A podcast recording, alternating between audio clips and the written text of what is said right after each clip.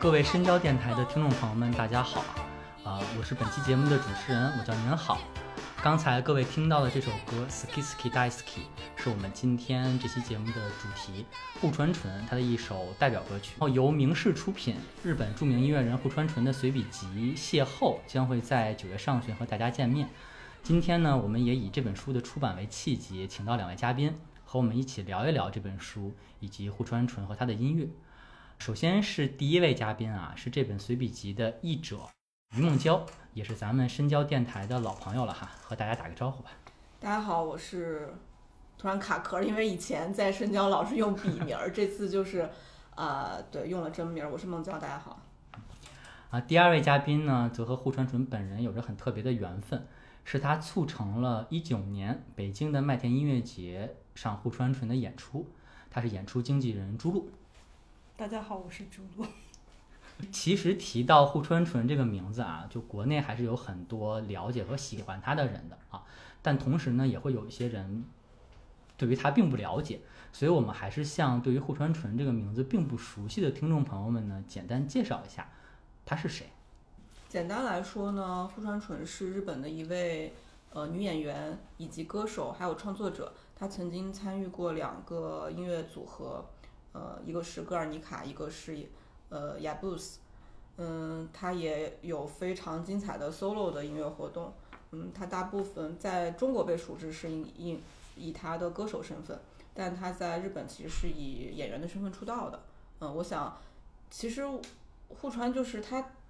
知名度是非常高的，我们就是只真的就是简单的，呃，对，就是开个场这样。对他也是，其实，嗯，因为今天是跟书有关的活动嘛，也想提一下他另外一个身份，他是关东大学呃英英美文学科的。呃，专业，他当时学的是这个专业，对，嗯所以他文章写的是很蛮不错的，就是他这个书也是以呃另外一个形象和面貌跟大家见面嘛。对，其实书里面也提到了，就是户川，呃，他之前看过的一些文学作品也会有提。对对，就希望这个书可以让不管是熟悉他的人还是不熟悉他的人都呃了解到他新的一面吧。嗯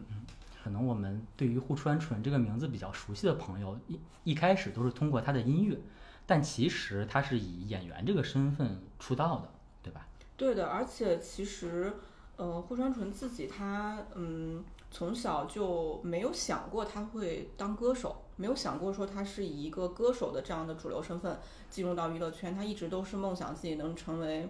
呃，很有名的大演员，他当时梦想的就是阿库嘎雷的对象是袁洁子。我们知道袁洁子是呃日本的电影界就是很有名的女优了。然后、嗯、他从小是在，比如说有参加那个向日葵儿童剧团，嗯，然后包括他学的很多，嗯，对自己的所谓演艺技艺的磨练，都是以那个女呃女演员那个方向去的。所以一开始她一直是梦想自己能当女演员，而且是很主流的大女优那样那样的一个、一个状态。所以她呃出道应该是呃参演的是电视剧，然后后来就也参演过很多电影，而且我就深交的 那个听众应该比较熟悉，像森田芳光的那个《家族游戏》里面是有户川纯的，嗯、她演的是一个就算是一个小角色吧，就是可以里面是有她的，包括后面还有比较有名的是《天堂秀色》，是户川主演，里面也有细野晴臣，后面我们还会提到，就就这个书系里面后面也会有细野的书。呃，还有包括《爱在东京》，也是挺有名的一个日本的艺术片导演，那个柳丁光男，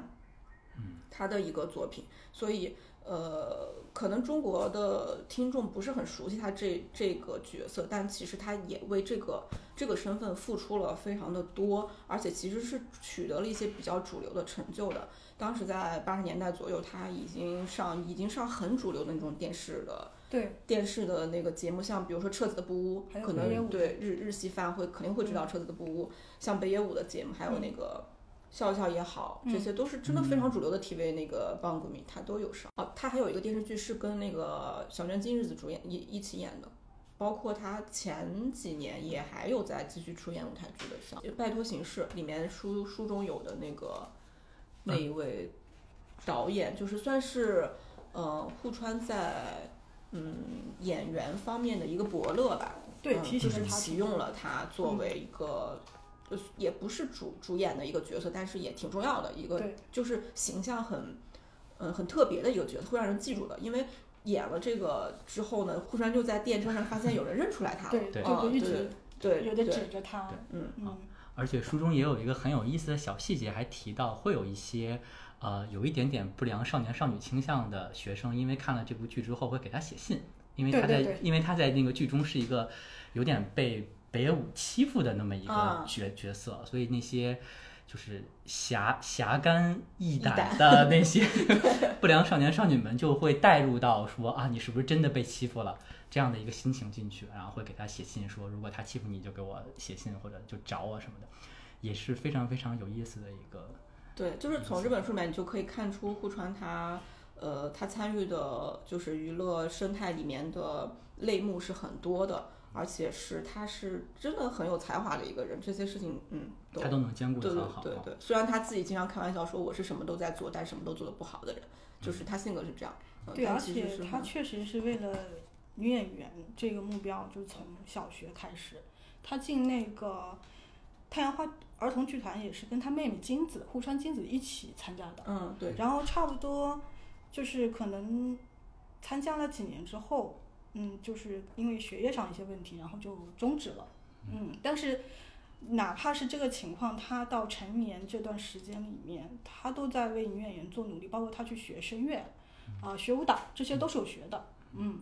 这些东西对于他日后做音乐方面也起到了一些影响和支持，我觉得。对，而且我觉得是非常大的支持。包括如果熟悉格尔尼卡，就会知道户川纯的唱腔是跟一般的流行音乐这样子，嗯，培养起来的歌手是很不一样的。他会唱很多歌谣曲啊，或者说一些呃，我们说音乐剧的那种唱法，其实都跟他做演员的这些训练非常非常有关。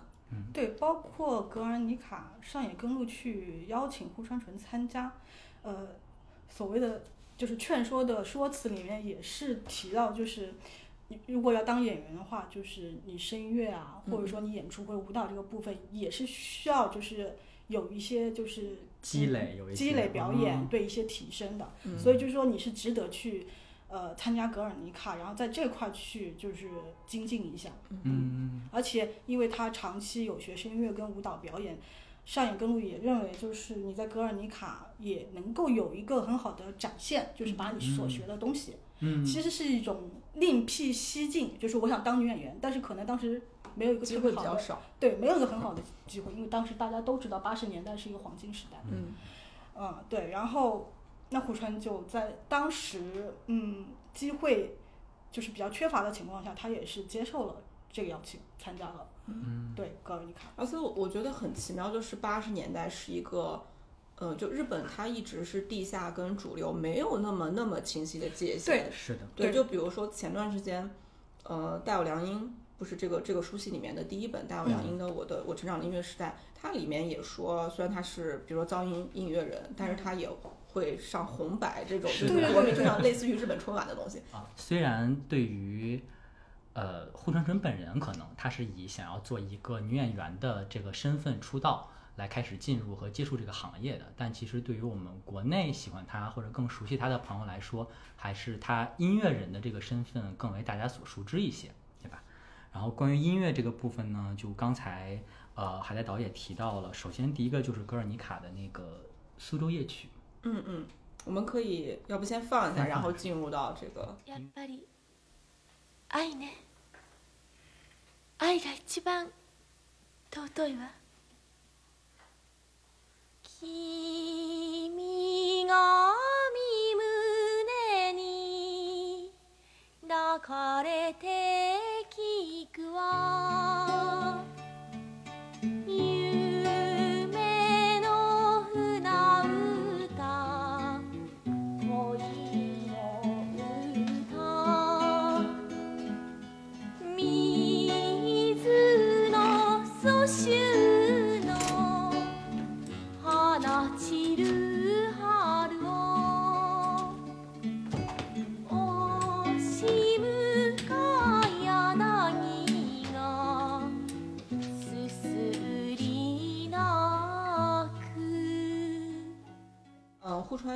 始做歌手的契机是加入了上野根路和太田盈一，呃，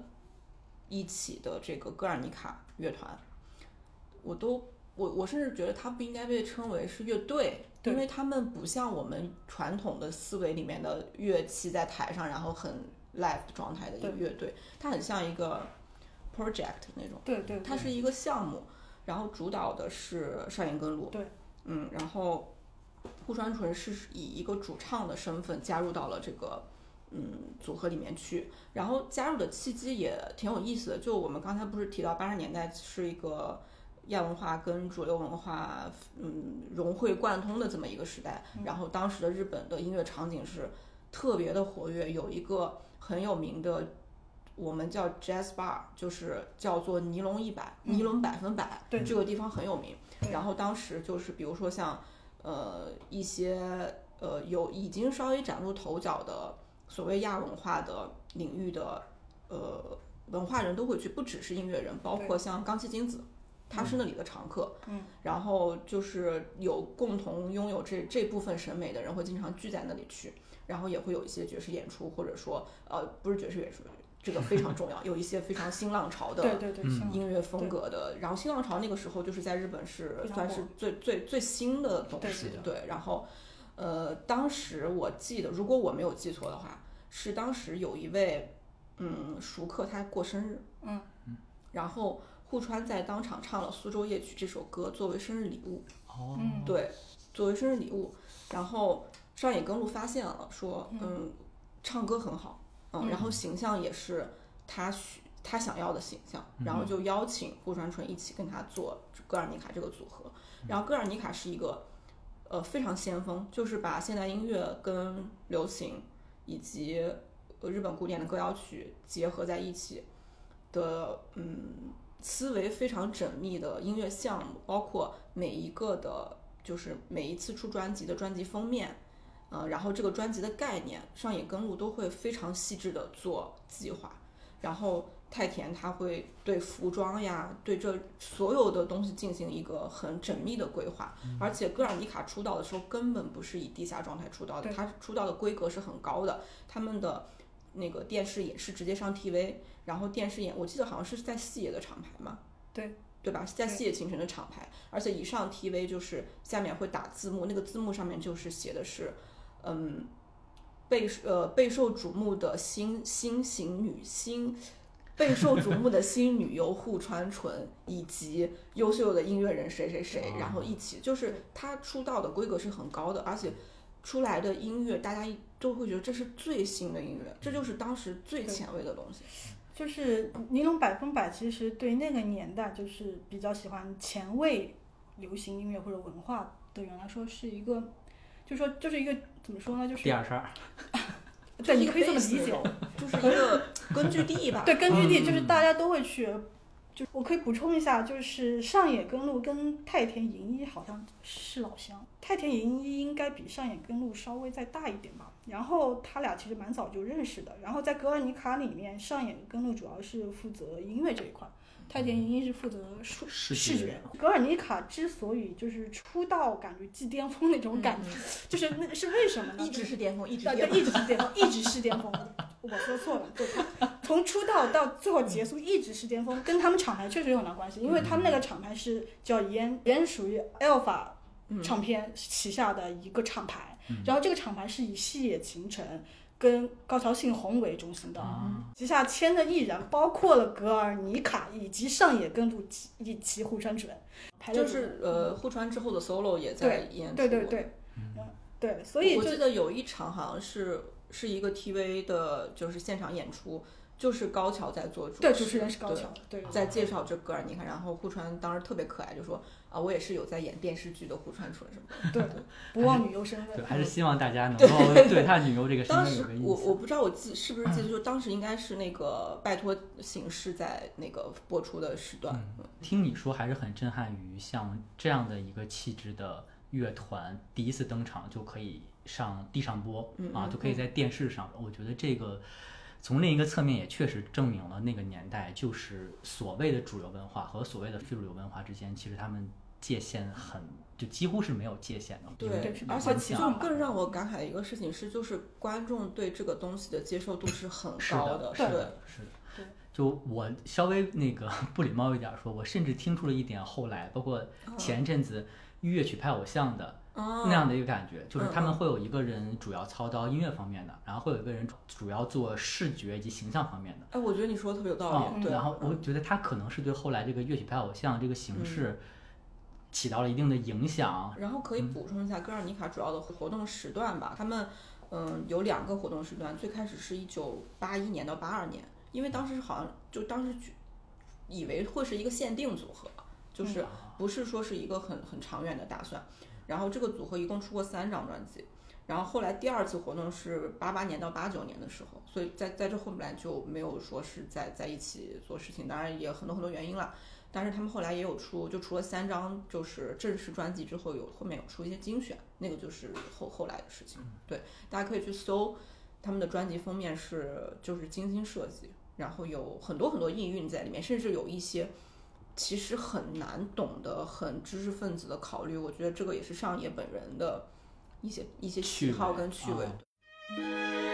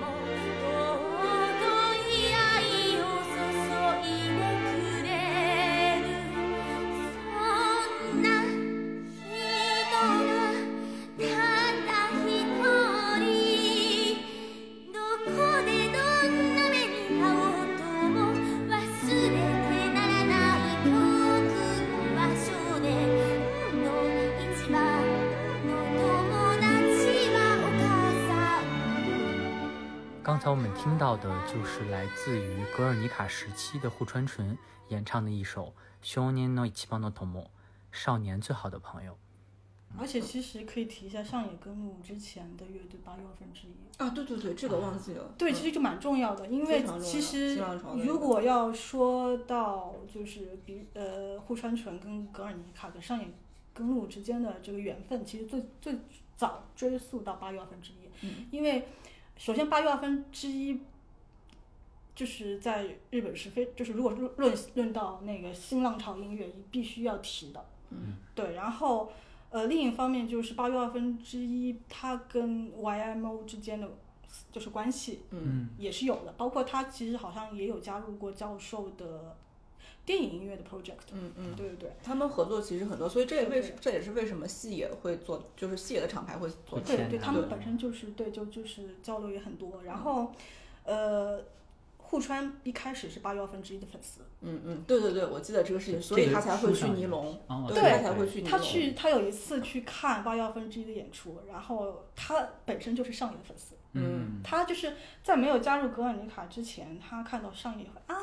我也能上，就是那种兴奋的。嗯那关于这个组合的部分，除了格尔尼卡之外呢，还有一个组合也不能不提，就是 Yaps。嗯，Yaps。嗯 Yaps 就是在格尔尼卡呃第一次停止活动之后的1983年，嗯，户川纯跟呃当时就比较有名，当时是不是那么有名我不太确定，但是现在已经比较有名了中原信雄贝斯手，他做过小泉今日子的专辑，是、也是一个就是呃去去就是应该被记住的音乐人吧。然后还有键盘手山口胜一，他们一起做了这个嗯 Yaps。嗯，Yaps 其实算是一个正统，也不能说正统吧，算是一个摇滚乐队吧。嗯，然后以朋克为底色，嗯的这么一个摇滚乐队。Yaps 跟格尔尼卡是非常非常不一样的，不管他们的运作方式，还是互川在里面的角色，还是他们呈现出来的气质都特别不一样。所以我记得当时户川他宣布他要做 Yaps 的时候。歌迷们都有一点失望。这个失望的点是，大家觉得你已经做过戈尔尼卡那么先锋的东西了，那么高，就是就是水水准那么高的东西，为什么要回去做一个摇滚乐队？大家会觉得摇滚乐队很普通，或者很加引号简单。和和之前的那个 project 相比是有对，他觉得你已经做那么前卫的东西了，所以顾川就会觉得，我要做一个乐队的 member，就是我想做一个有参与感，然后在里面有在创作、一起创作的这么一个角色，所以他对 Yaps 是倾注了非常非常多的自己的心血，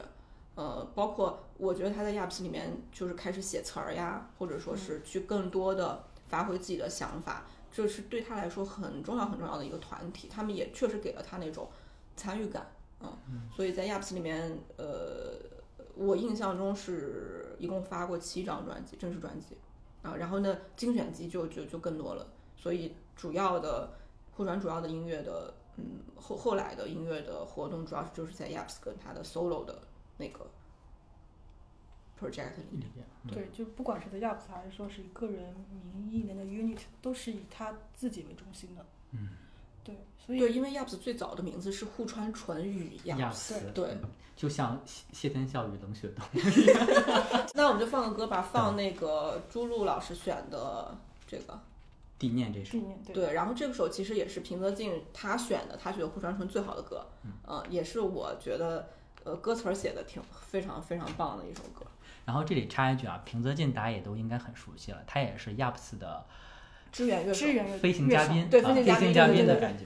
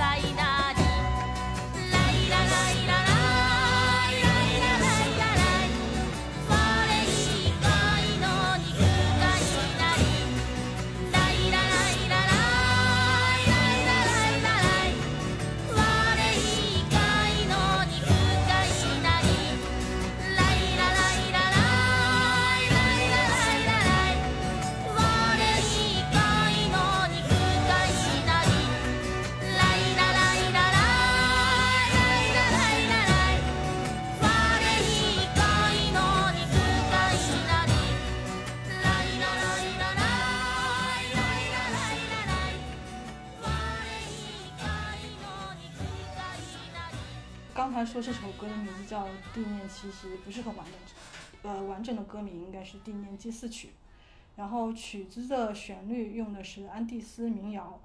祭祀曲在安第斯民谣里面就是那个形象，你可以理解为就是一一群人坐在一起喝酒并载歌载舞。这首歌在现场对我带来的震撼是非常大的。然后我在东京看过几次户川的演出，然后他每场都会唱这首歌。呃，每次唱的时候，台下所有的人基本上都会热泪盈眶。有的时候我会遇到比我年轻很多，看上去只有二十岁左右的小女孩，就在我旁边，然后一边看一边流泪。歌词里面有一句我特别喜欢，它是这么唱的：就像牛一样，像猪一样，杀了我也没关系，我只不过是一块肉。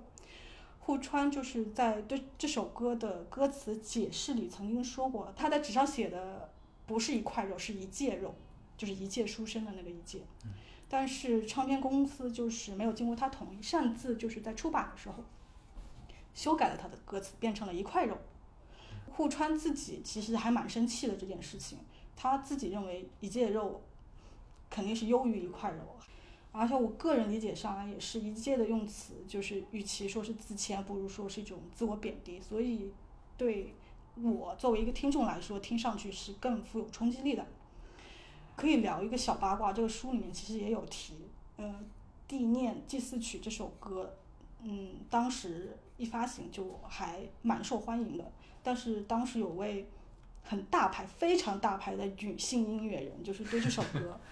还蛮有意思的。嗯，他就是说年纪轻轻说什么地念，对，嗯嗯，就说你年纪轻轻说什么这种很很高深的词啊什么的，其实户川的词经常被这样子，呃，觉得他在玩弄对，一就意个概念，思就是说你在故意的，就是写一些不明觉厉的东西，或者你在故意的说一些很极端的、很就是血禁腥的，忌的，对，包括呃后面会提到他写月经啊这些东西，就会觉得你很就博眼球吧，对对，但他就是很纯真，他就是觉得这些东西是可以写的，他甚至没有一个意识说，哦这个不能写，我偏要写，然后有一次我我忘记是看一个什么视频，就可能也是在格尔尼卡时期吧。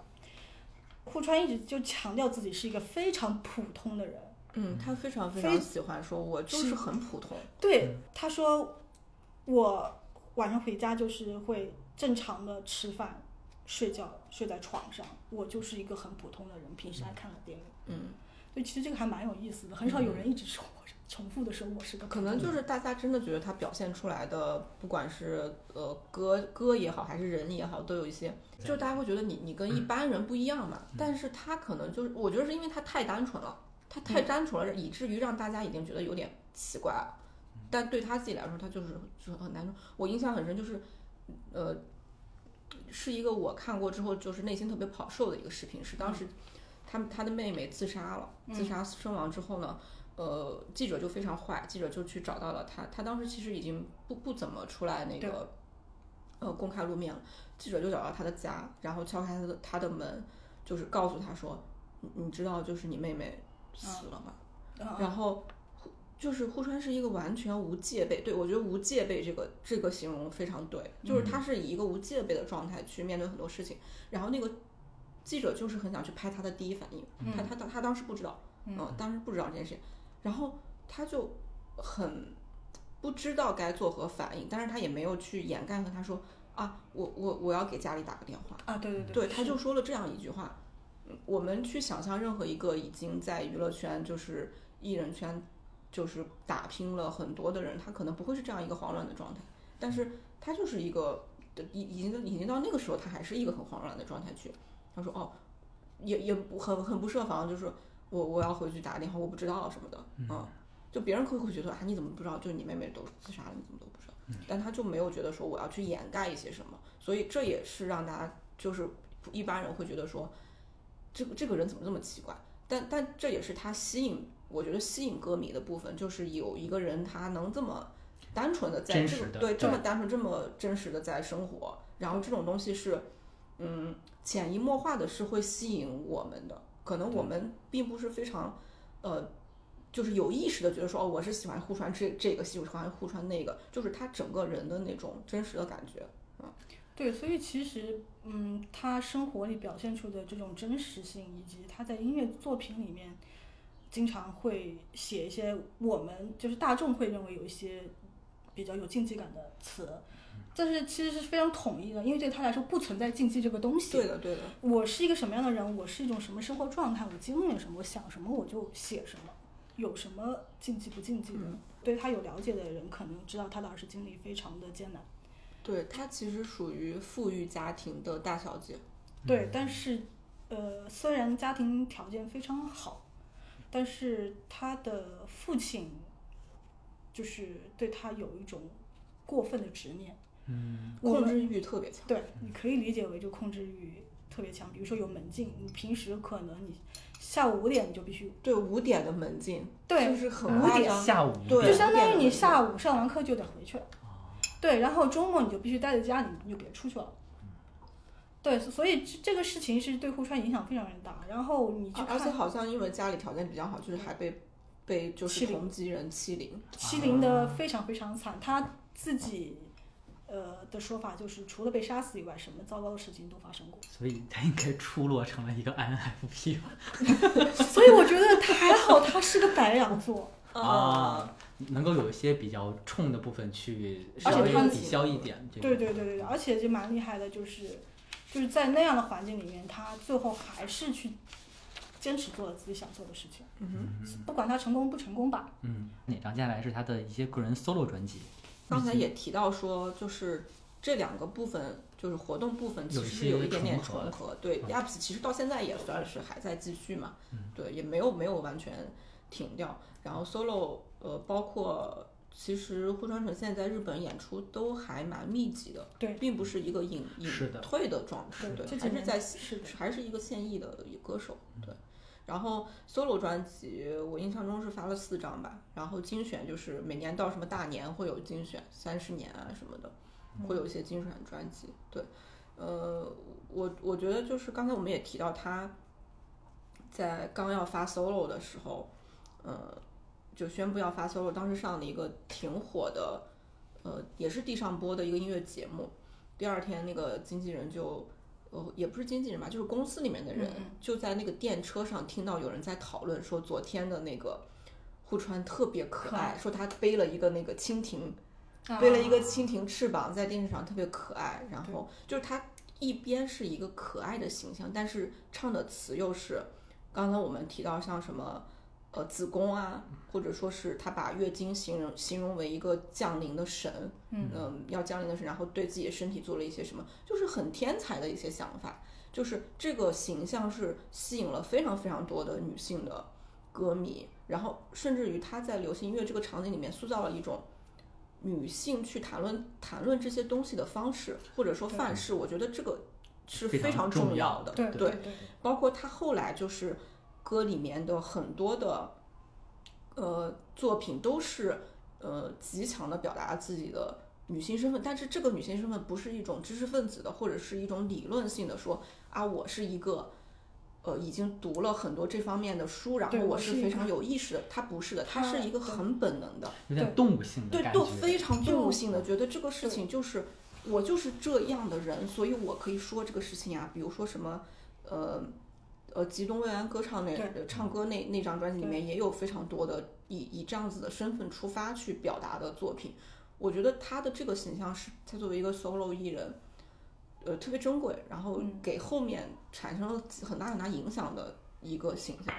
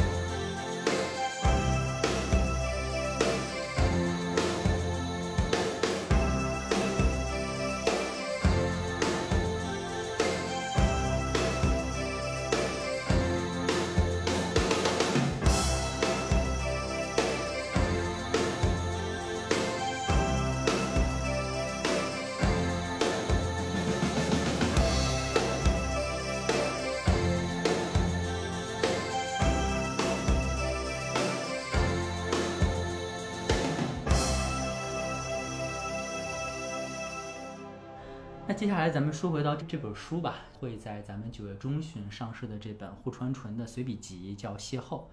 其实户川纯自己是出过好几本，对，日文版其实有挺多本儿的，也不说挺多本儿吧，就是三四四五本是有的。嗯、包括这一本，还有包括比较像两千年那边有一个，就是他的诗呃诗诗歌，然后还有文章集结的一个叫《我是虫之女》，还有一个是他的歌词集的解析，就是几分钟还有事情，那个国国内比较关注的人比较多，就是嗯。呃，当时为什么会选择说要翻译这一本？其实这个事情，我觉得可以这么说吧。当时我没有觉得我要翻译这本书，当时是，呃，明世在做一，我知道明世在做一个日本音乐人系列，当时已经有了大有那一本儿，然后主编就就问，就只就只是闲聊说推荐，嗯，我就说我当时就是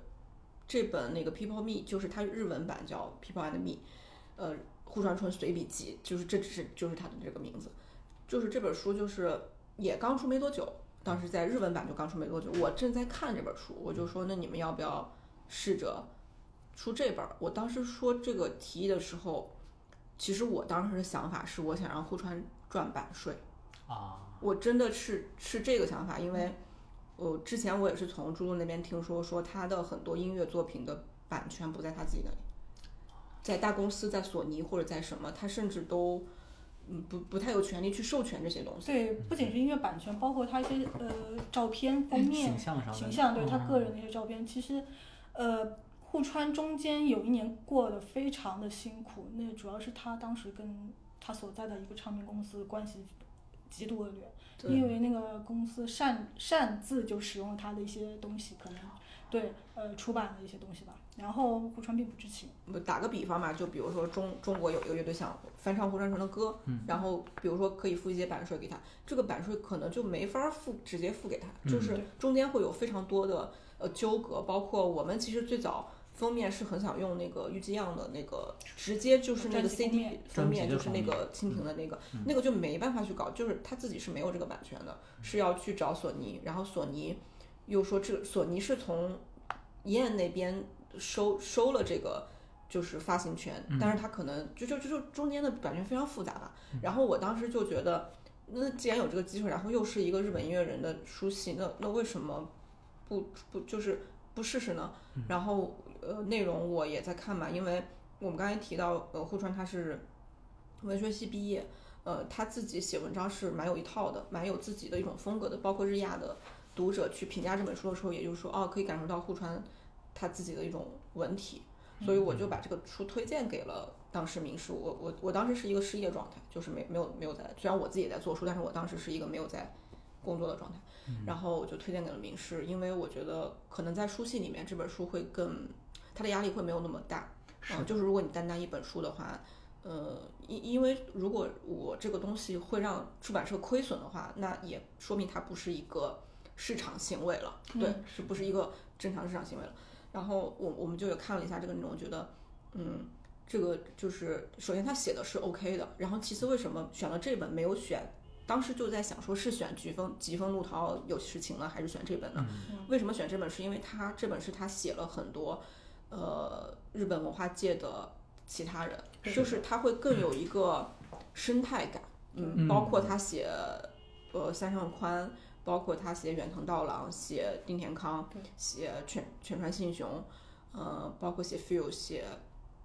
嗯，好像写了十个人，还有嗯，还有那个冈本太郎，还有洛丽塔顺子，对，洛丽塔顺子，就是他们可以建构，就是建构一个，嗯，他看待这个生态的呃态度，他他去跟人交往的，呃，会有一些更多的互动跟张力吧。所以就是在这众多，包括它是一个很整齐的书，它就是他写的，他写别人，不管是评论也好像 feel 那个他写的叠评，不管是评论也好，还是交往的细节也好，是一个很整齐的书。但是像呃虫之女那个，就是可能有他的诗歌呀，有他的随笔，就是。更个人的。对，就是从出版的角度来说，它会稍稍显杂乱，虽然里面有很精彩的文章，所以就是，嗯啊，还有一个问题就是这两这本书是比较出版年年份是比较近的，这样的书比较好。一八年底对出版比较这本书是比较好，这种书是比较好搞搞定版权的，就是从出版上来说，如果是它太久远的话，可能那个出版社没了都有可能，就是你你没就除除非是大社，所以就是各种权衡之下，呃，民事那边就说啊，这可以，我们可以去买版权。这本随笔集，其实在日本上市的时候的名字是叫《人们和我》嘛，就是 People and Me 嘛，嗯啊，那为什么它的中文版名字取名叫邂逅呢？这个其实也是日文版的妖风给我们的一个灵感吧。日文版妖风它会有一些就是推荐语、营销语嘛，它上面就写到邂逅，然后把这些人的名字都列了一下，说这是户川纯与，呃，我我记得不是特别明确啊，就是类似于这是一个呃小说一样的人物列传这样子的。我觉得邂逅这个词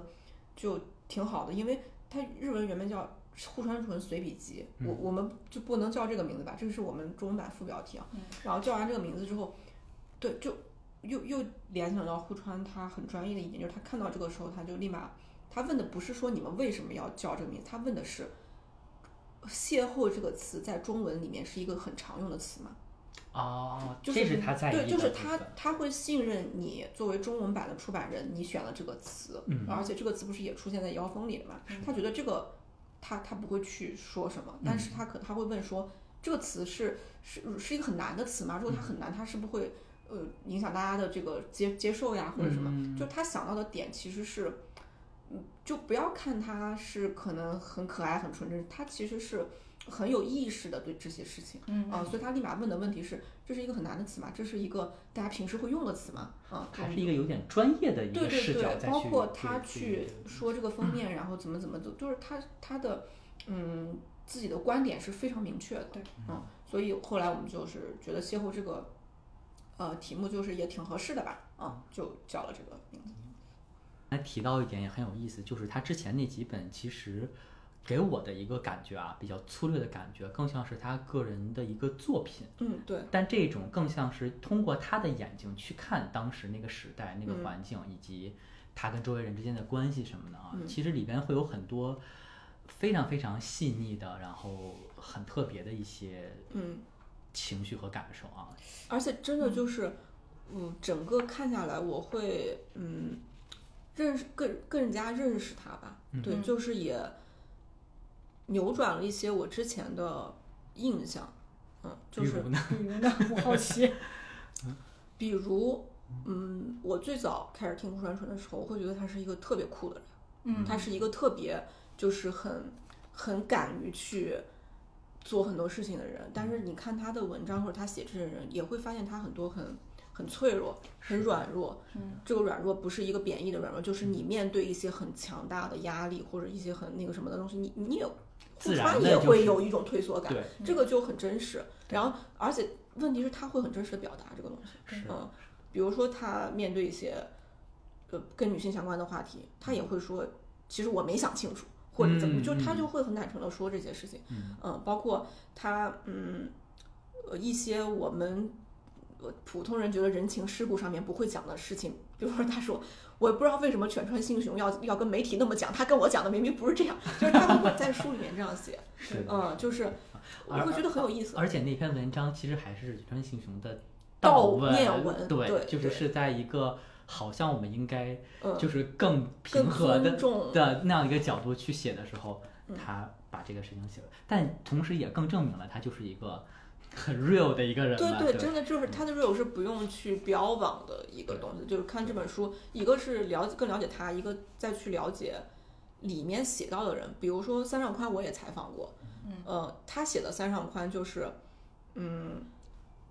会更鲜活吧，嗯，其次是我会发现，其实户川特别会写评论，他对于三上宽的歌的呃评论是很精准的，是的。嗯，这些东西都会让我更就觉得单纯从可读性上来说，这本书也挺有意思的，就是一个对日本文化有兴趣的人看也。当然，他也其实是也是会有一些门槛，因为里面写到人并不是什么特别有名的人，可能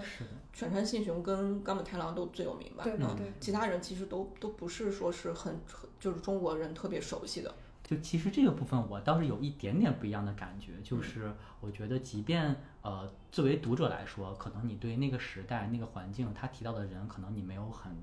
具体的了解，你也可以单就把它当成是一个呃很敏感的一个创作者对于他周围的人的一个白描一样的那样的一个东西来看啊，你也可以把它当成是一个就是。啊，去看一下这个创作者他是怎么去感受那件事情的，然后那样一件事情发生之后，哎，对于他产生了一些什么样的影响或者嗯触动？我觉得单就这个部分来说，呃，只要你对于，只要你对于创作这件事情有兴趣，不管你是不是户川纯的粉丝，嗯我觉得这个部分都是至少对我自己来说都是非常吸引人的。那咱们稍微聊一点儿这个书中的呃户户川写到的一些一些内容。嗯好呀，嗯，好吧，然后我我稍微提两句，就是有几个我看到觉得比较有意思的部分。如果大家之后看了这本书，能够感觉到户川这个人，他是对于带着朋克属性和血统的人非常有好感的、啊。对他对于这样的人有天然的好感，对于这种刺儿头愣头青很有好感。啊，一篇就是。提到这个主人公丁田康啊，就是刚才我们也聊到了他的那个传奇朋克乐队伊努，这个发音其实就是狗嘛，对在日语里边就是狗嘛。然后那张传奇专辑叫《梅西奎纳》，就是你别吃了，你，别别吃了你别。吃而且书里面也讲到为什么要为什么这个专辑要叫要叫叫叫别吃了。这个这跟我开始在博客里面说的那个某大牌女音乐人有关系。还有一些关系，对，所以大家欲知详情一定要买书回来看。对这张专辑中，我们也放一首歌吧。我觉得我想放第三首这个《欧桑多都欧欧巴巴桑》。先稍微讲两句啊，就这这这首歌的歌名其实就是大叔和大婶儿啊。然后这首歌的歌词呢，其实是有点白描性质的，前段去写了一个在地铁里面吵架的一对儿大叔和大婶儿啊。但它中后段呢，有一段重复的歌词和旋律是在唱说，就一切都结束之后还能剩下什么？我不知道。但我现在就是要纠正你，我觉得 我觉得写的太好了。对，我觉得就是作为一个一九八一年发行的专辑，它有一句这样的歌词放在今天，可能我很消极的说，放在未来的任何一个时间段，它都是非常非常厉害的一句歌词。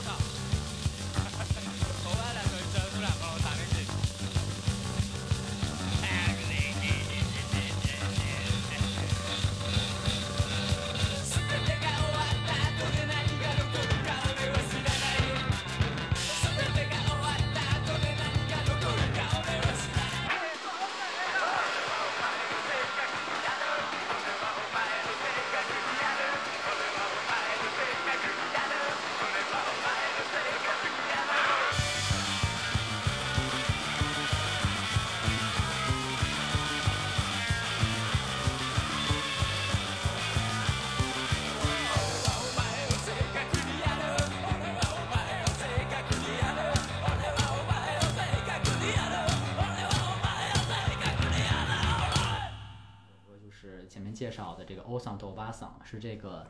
传奇音乐人，然后他同时本身也是演员作家丁田康啊，然后他在一九八一年发行的那张专辑《美西苦维纳》中的一一首歌，就户川这本书的呃第二个部分是写到了他和丁田康之间的一些交往。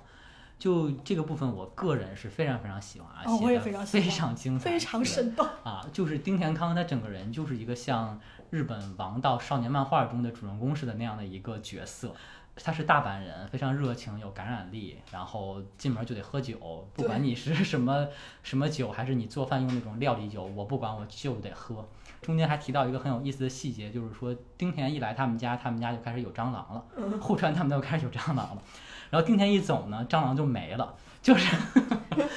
就是特别像是很那种带有漫画感的感觉的这样一个人物啊。同时前面也聊到了，这个人物又是一个特别刺儿头、特别有朋克精神的这样一个人，感觉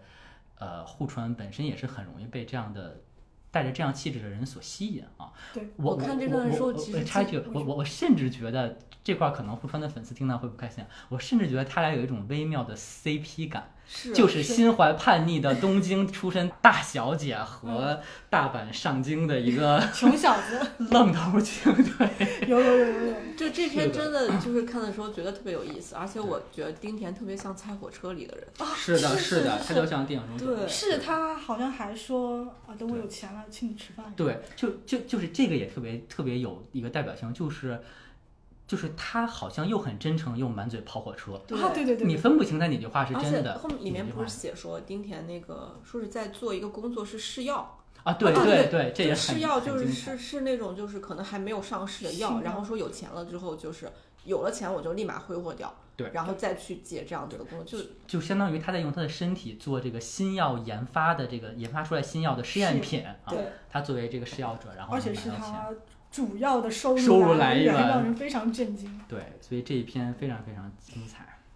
说有 CP 感，因为户川在这个文章里面就毫无忌讳，就是夸赞了丁田的外貌，啊对，嗯大眼睛，大眼睛，对，扑闪扑闪那种感觉。对，户川他其实毫不避讳自己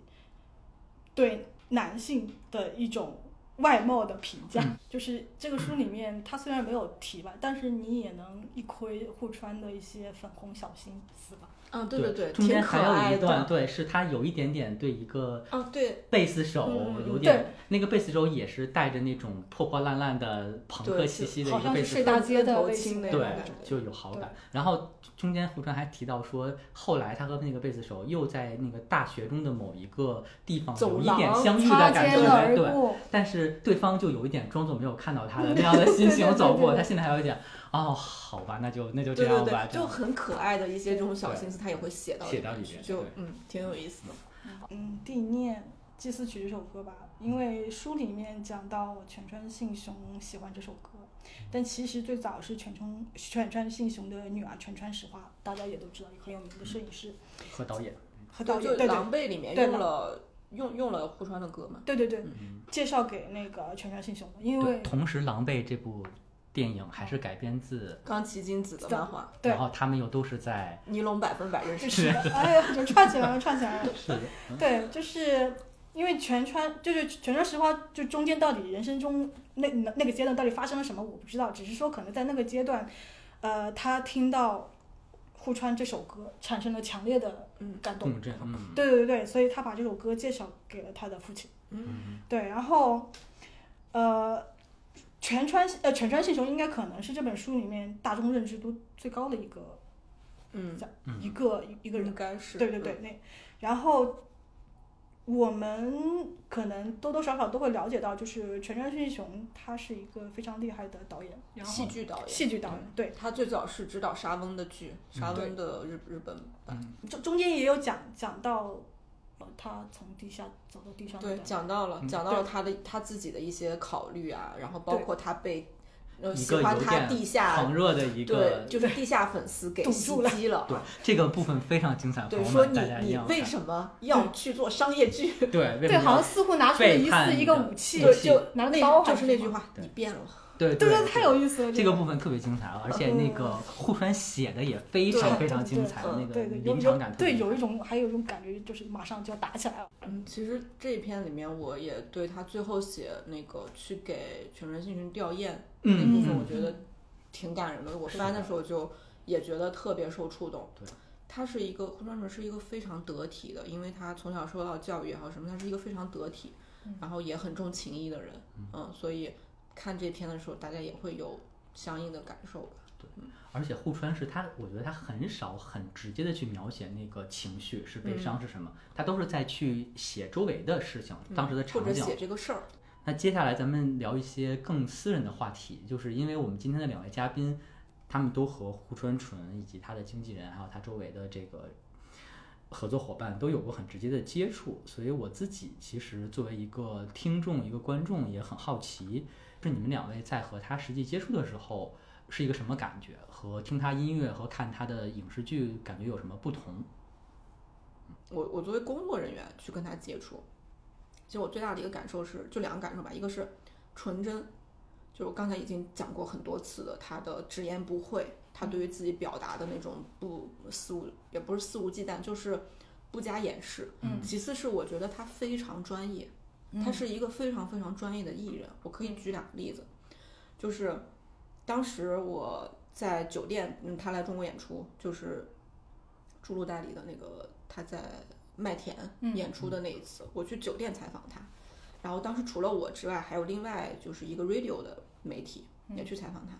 然后那个 radio 一开始其实。那个采访者也没有想到，我当时是帮他们做翻译，我也没有想到这件事情。但是户川他问的第一个问题是说，这个节目叫什么？我需要跟观众 say hi。啊，作为一个开场对，就是谁谁什么什么的观众或者听众朋友们，你们好，我是胡传纯。啊，他他第一下就意识到他需要做这件事情，但是当时包括采访者是在内的人都没有意识到这个事情。嗯，对，就是很专业。然后他还就是 Q 到了说这个呃那个音乐节是什么？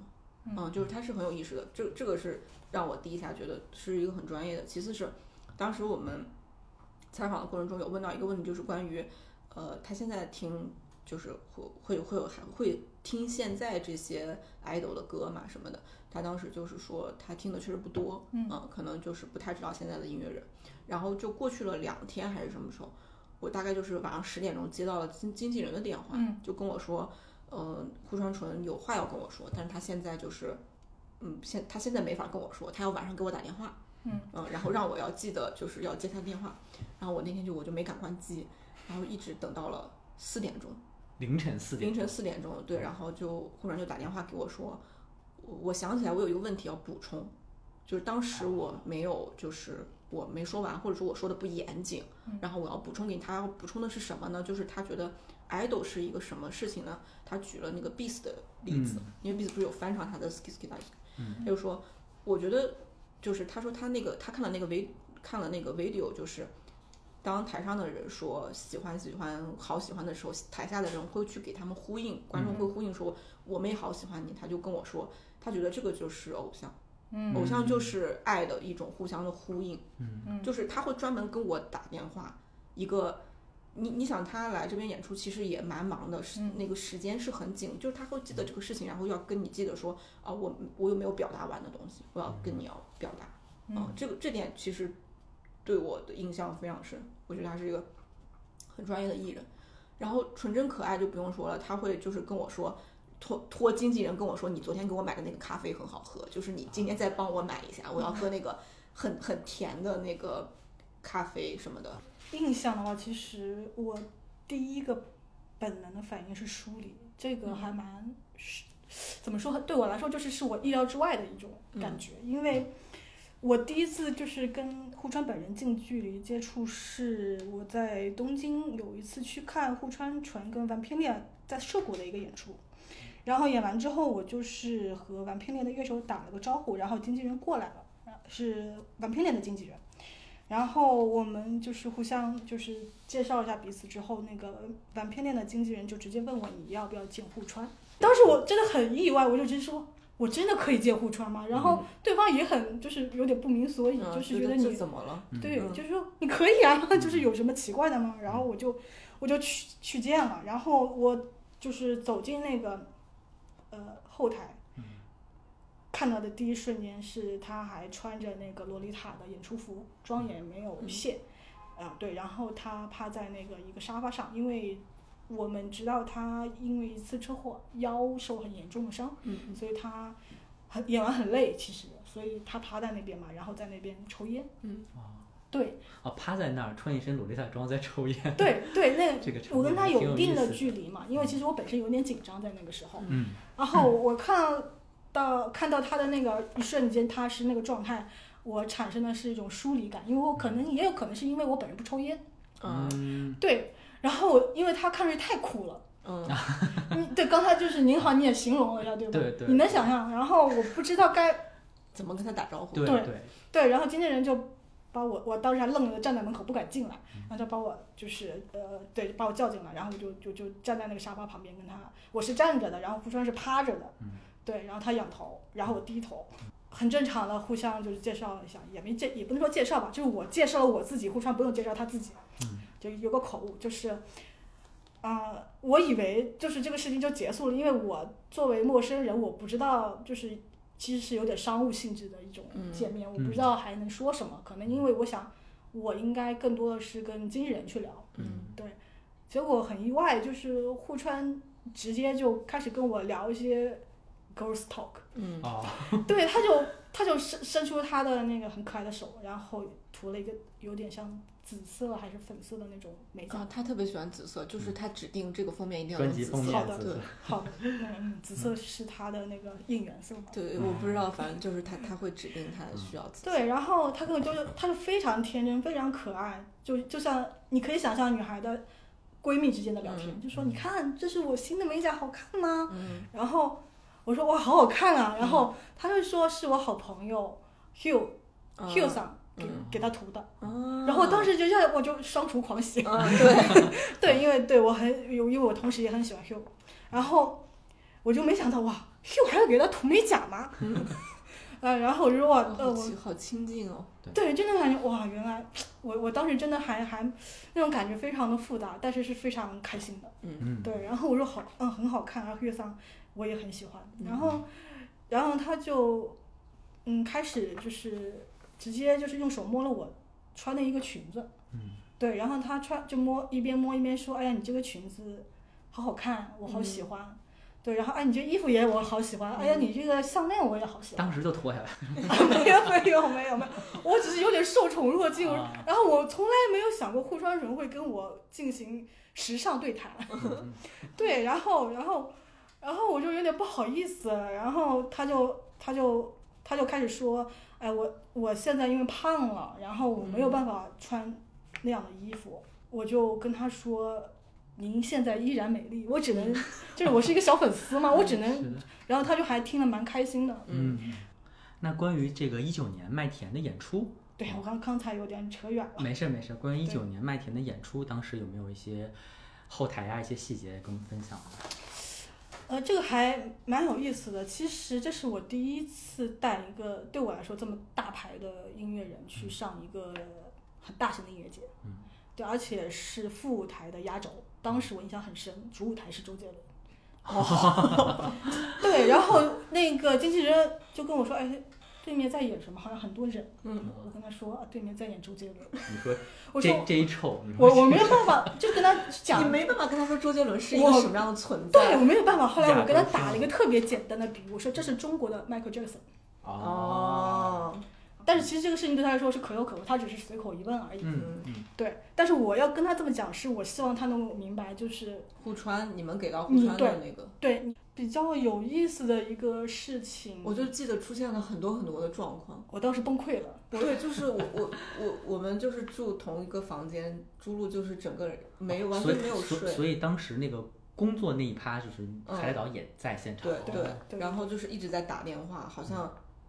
谁还签证来不了了。啊，对，其实这个事情是这个样子的，他们的调音师应该是一个韩国人，嗯，但是我们就是我们以为他们都是从日本直接出发的，嗯就是我们都知道日本的签证就是到中国你落地落地直接可以签嘛，嗯就是十五天好像十天左右。嗯就因为这个经纪人并没有说这个事情，嗯，可能他们也没想到，因为对他们来说确实不太存在，他们都是各种飞，嗯不太有意识到这个。对对，然后这也是就是我们也没有想到，就是为什么一个日本乐队要从韩国请一个调音师过来呢？嗯觉得好像对这中间其实是有一些问题吧。但是有意思的一点就是，因为调音师来不了，是早上就当天演出的早上六点钟给我打了电话。就是晚上就要演，对啊，